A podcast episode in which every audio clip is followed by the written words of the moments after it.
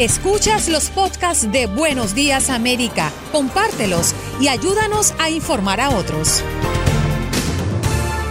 Con nosotros ahora tenemos al doctor Ramón Tallar, que tiene algo importante que decirnos acerca de las pruebas. Doctor, bienvenido a Buenos Días América. Ya lo entrevistamos una vez hace tiempo acerca de otro tópico, ¿sí o no? Sí, ¿cómo está usted? Muchas gracias. Su orden siempre. Estamos aquí para servirle. Muchísimas gracias, doctor. Y sabemos que usted es amigo del doctor Mejía Torres, que laboró con nosotros tanto tiempo. Ah, sí, ¿verdad? Tiene razón. Sí. sí. Eh, ahora, vamos a hablar un poco de estas pruebas y de lo que ustedes están haciendo, porque usted es eh, eh, pertenece a la organización Somos Community Care y ustedes van a proveer pruebas gratis de el COVID-19 para los inmigrantes. Háblenos un poco acerca de ese proyecto. Bueno, realmente ese proyecto ya tiene tres semanas. inmediatamente empezamos a ver con la telemedicina, nuestros médicos ah, le pusimos telemedicina, nos dimos cuenta lo que estaba pasando en los edificios, en esos apartamentos tan pequeñitos que no se pueden hacer seis pies de distancia. Y nos dimos cuenta que en Queens estaba eh, tremendamente la cantidad de gente enferma que nos decía los síntomas. Por eso abrimos la primera carpa, creo que fue el día 17, que trabajamos y el 18 ya estábamos haciendo pruebas de mes de marzo. Hemos hecho miles de pruebas, obviamente entenderá que el 70% de la gente allí dio positivo. Hicimos las alarmas, desde el mismo día hicimos las alarmas llamando a las autoridades de que esta gente volvían a los apartamentos sin la suficiente, le dábamos una máscara, pero imagínate, tanta gente cerca y tanta la dificultad, esa gente debieron haber sido a puertas aparte por la ciudad, como se hacen todas las, como pasó con el sarampión, tomar medidas de inmediato, pero eh, entonces después nos dimos cuenta del Bronx y entonces junto con el gobernador, que nos ha dado una tremenda ayuda, el gobernador, como yo digo, Andrés Cuomo, el latino gobernador, nos ha ayudado bastante, pusimos un segundo puesto y hoy mismo, el día de hoy, ahora en Queens, se han abierto seis líneas en vez de tres, en vez de dos que teníamos, trabajando junto con el gobernador y con, la, con las fuerzas eh, militares del Estado y, la policía del Estado. Y estamos ahora mismo dando, haciendo la prueba a toda la gente. Y no hace falta llevar un ID. Si llaman a nuestra línea 1833, somos NY, ah, pueden conseguir su cita, se le va a atender y con Dios mediante eh, poder decir a la gente que está positivo con los síntomas que tiene y entonces determinar cómo volver a los apartamentos. También hemos hecho información desde el día 5 de marzo, miles y miles de panfletos mandamos a las oficinas de nuestros médicos que distribuyeran y luego lo hemos estado haciendo por el teléfono que abrimos la, línea central en tres idiomas diferentes, en inglés, en español y en, chino, porque entendemos, entendíamos lo que estaba pasando en esos barrios desde un principio. Doctor, para poner y recapitular un poco con la información, hay muchas personas oyendo este programa eh, y quieren saber eh, cuántas pruebas tienen disponibles, es decir, si tienen la capacidad de atender a las personas todas que llamen o se comuniquen con ustedes, eh, quiénes estarían calificando, si es el caso, si tienen un perfil predeterminado y cuánto tiempo toma esta prueba. La verdad es que eso ha variado mucho. Ha sido muy difícil conseguir la prueba, porque todo el mundo está compitiendo ahí afuera en el mercado por tenerla. Hasta este momento nosotros hemos suplido todas estas pruebas, nosotros las hemos suplido para hacérsela allí. Obviamente los laboratorios, en este caso el que usa el Estado, es quien la está procesando, y también se acumuló. Hubo un momento que estuvieron cerca de una semana, cuatro días. Eh, algunos laboratorios locales como en Park City Lab y, y, y Lenco la pudieron dar en 24 horas, las pruebas, pero ahora tenemos ese problema de nuevo y solamente también están escaseando.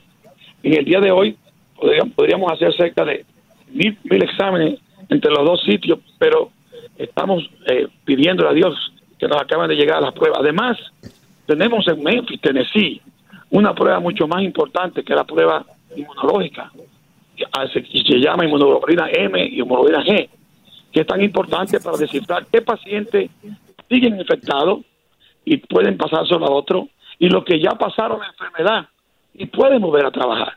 Pero esa prueba no la tienen allí detenida por una semana por no tener aprobación, pero ahora mismo veo casas comerciales ya diciendo que las tienen para vender sin ser aprobadas y sin embargo las nuestras que son gratis, la Fundación Gramonta ya y somos compramos 50 mil de ellas y la, estamos donando a, la ciudad, a los pacientes nuestros, no a la ciudad, a los pacientes nuestros, trabajando con el gobernador en, los sitios diagnósticos, porque entonces ya podemos ser más definitivos. Esa prueba tiene un periodo a principio que puede dar negativo, pero si tú haces eso con la otra, que es la de la nariz, el swab de la nariz, ya tú puedes saber positivo en la nariz, positivo allí en, todavía tú estás mandando los virus para la calle. Positivo en la nariz, pero allí en desapareció y tiene la otra que se llama IgG, monoglobulina G, ya entonces esa gente puede volver a trabajar. Ya no contaminan a nadie. Son las personas que pueden mover la economía. Además, déjame decirte algo.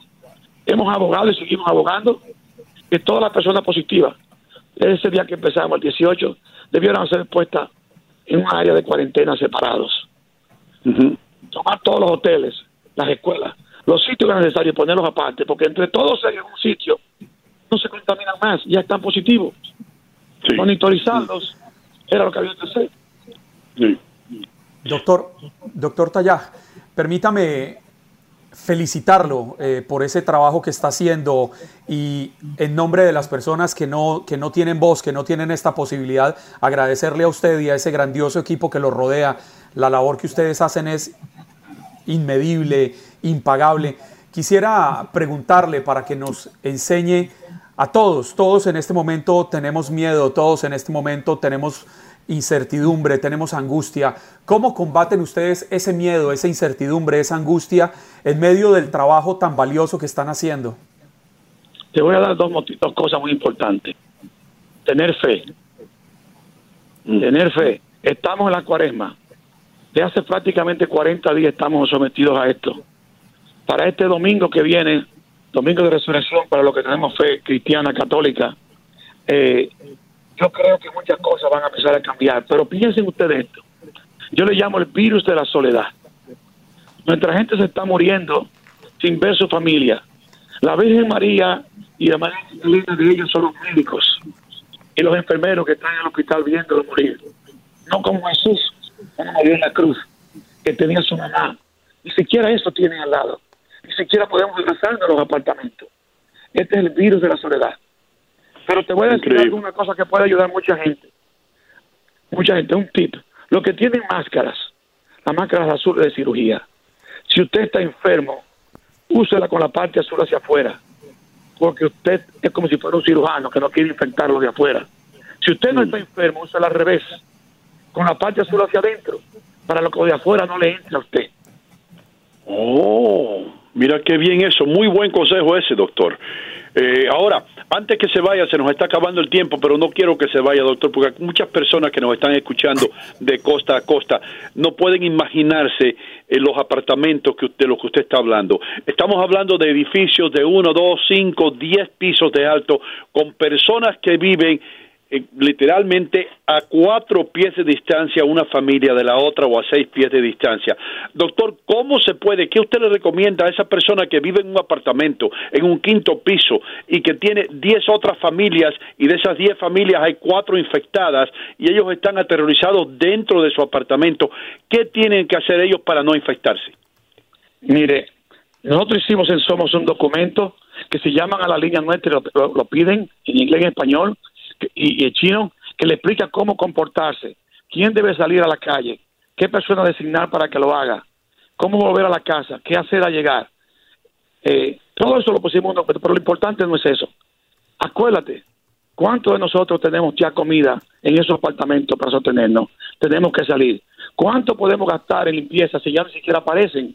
Y un lisol te cuesta 100 dólares en, una de esas compañías que venden por, por que mandan a las casas y cuánto tiempo dura para llegar, cuánto jabón tenemos para la mano. Esas son las cosas. La, medida que yo pueda decir son casi imposibles.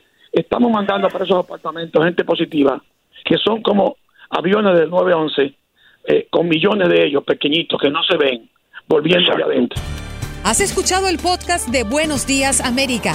Gracias por preferirnos y no olvides compartirlo.